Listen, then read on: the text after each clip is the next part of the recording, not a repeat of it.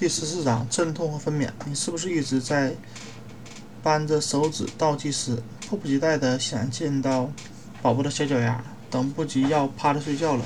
不要担心，怀孕即将接近尾声，你可能一直在想象最温馨的那一刻，宝宝不用再待在肚子里，而是真真切切地被你抱在怀里。你也一直在反复思考那一刻到来前整个过程。阵痛和分娩，阵痛什么时候开始？分娩什么时候开始？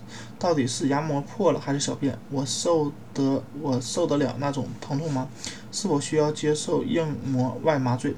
需要实施胎心监护、外阴切除术、切开术？我能不用？我能不能用蹲姿完成分娩？能不能不用药物？如果我半天生不出来怎么办？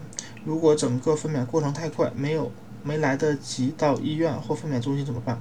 了解这些之后，在丈夫、医生、助产士、护士等的帮助下，才能做到做好一切准备，应对分娩可能带来的所有问题。记住，阵痛分娩将会带来美好的结局，美丽可爱的小宝贝儿。